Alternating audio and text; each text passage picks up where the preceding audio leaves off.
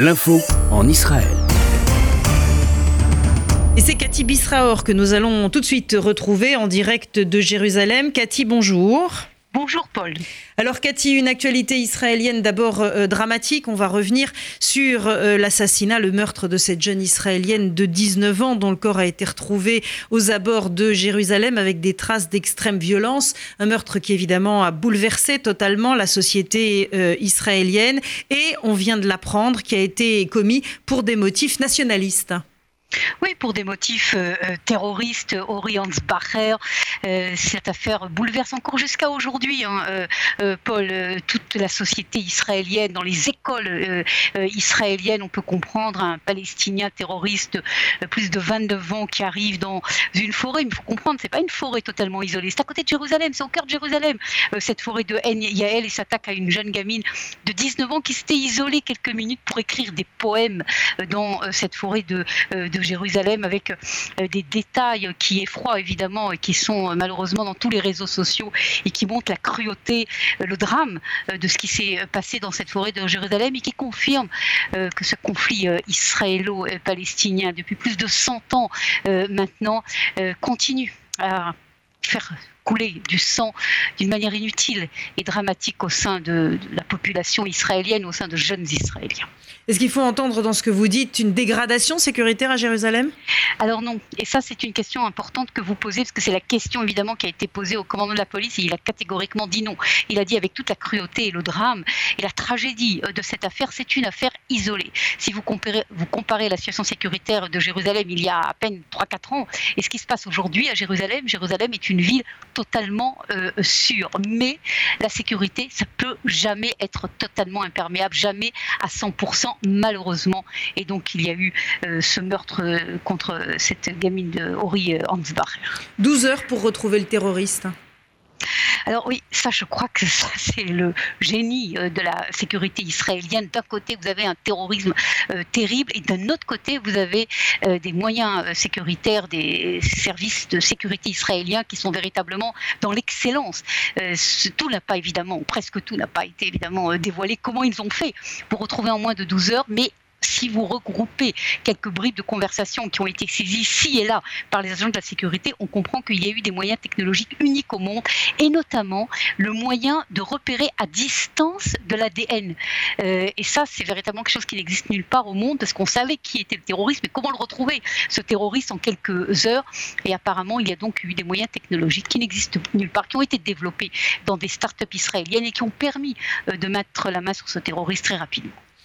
Un sujet qui n'a rien à voir donc avec évidemment ce qui s'est passé, mais qui d'une certaine façon euh, pourrait euh, néanmoins trouver un lien, le processus de paix israélo-palestinien qui n'est pas du tout au cœur des élections qui sont en train de se, profiler euh, dans la région. Absolument, et je crois que c'est totalement incroyable pour en tout cas le regard euh, étranger. J'ai entendu beaucoup de journalistes étrangers qui, posaient la question comment c'est possible? Vous n'entendez pas parler du conflit israélo-palestinien dans, dans, le, dans, dans, dans, les programmes électoraux, dans le, dialogue que l'on entend, dans la campagne électorale. Même la gauche, même le Parti travailliste parle vraiment euh, du bout des lèvres euh, du conflit israélo-palestinien, tout simplement, Paul, parce que ça n'intéresse pas les Israéliens. Ce qui les intéresse, c'est totalement autre chose. Et le conflit israélo-palestinien pour l'instant, leur semble quelque chose qui est totalement euh, impossible. Et donc, ce n'est pas du tout, ce ne sera pas du tout au cœur de la campagne électorale.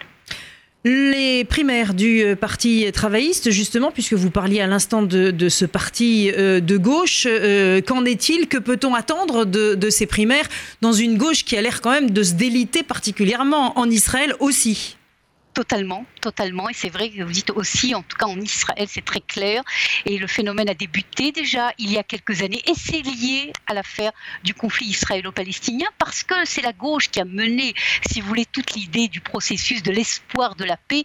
Et comme aujourd'hui, plus personne ne croit véritablement dans ce pays à une possible, un possible règlement euh, euh, pacifique avec euh, les Palestiniens, alors en fait, quand la gauche a quasiment disparu, si vous me demandez quelle est la vraie histoire passionnante de la société israélienne, de cette cette campagne électorale, c'est bien ça. Regardez les sondages. Le Parti travailliste qui a fondé le pays est aujourd'hui à la limite du seuil de l'éligibilité électorale. Selon des sondages, entre 4 et 6 sièges. Alors c'est possible que ces primaires qui se déroulent aujourd'hui vont redonner un coup de fouet au Parti travailliste, mais certainement pas en faire un grand parti comme on, comme on le connaissait. Le Parti travailliste n'a pas réussi à trouver de leader, n'a pas réussi à trouver un nouveau message dans cet après-processus euh, de, euh, de paix, n'a pas réussi à convaincre des populations, des nouvelles populations, de le soutenir. Et donc, Parti travailliste, en fait, de facto, aujourd'hui, en tout cas, n'existe presque plus. Euh, notre invité euh, Patrick Rambaud, membre de l'Académie euh, Goncourt, est avec nous. Quand vous avez entendu Cathy Bisraor parler de l'effondrement de la gauche israélienne, j'ai dit aussi parce que c'est vrai qu'on a la sensation. C'est pareil, partout. Voilà. Pareil partout, mais même en Israël. Moi, j'entends ça depuis, depuis 60 ans, au moins, ce truc-là. Le processus de paix, j'entends ça depuis que je suis né, pratiquement. J'avais rencontré Uri Avneri dans les années 60, parce que j'étais allé en Israël. Le je suis arrivé à Haïfa le septième jour de la guerre des six jours. C'est assez fort, quand même, par hasard. Et oui, euh, j'ai déjà, j'entendais déjà ça. Mais la gauche existe encore un petit peu. Mais en France aussi, d'ailleurs. Euh, mais c'est vrai qu'il y a un effondrement de la euh, gauche pour une droite partout. Hein. C'est européen, c'est mondial. Hein. C'est d'ailleurs même pas européen, c'est mondial. Ah, c'est du Brésil, partout, quoi. Oui. Et est-ce que vous avez, vous, non pas une explication évidemment, mais est-ce que bah, vous pensez que ça fait partie des, de ces balancements politiques qui sont. Je ne sais pas, c'est un balancement assez fort en ce moment, parce que quand on voit, quand on voit Hervé Hamon, évidemment, on comprend.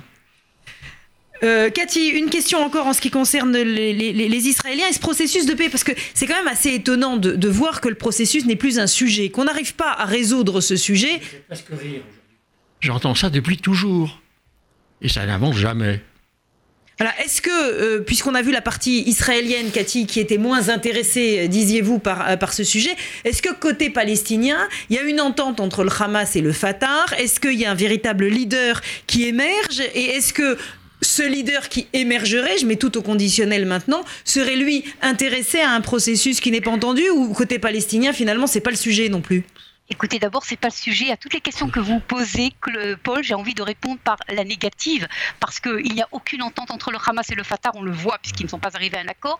Il n'y a pas aujourd'hui de leadership réel au sein de l'autorité palestinienne. Bien au contraire, il y a une lutte pour un nouveau leadership, et ce nouveau leadership sera beaucoup plus dur que le leadership actuel. Pourquoi? Parce que lorsqu'on va choisir un nouveau leader, sur quoi il va y avoir une entente? Une entente va se faire sur le dos d'Israël. Celui qui va le plus taper sur Israël aura le plus de chances de devenir le nouveau leader.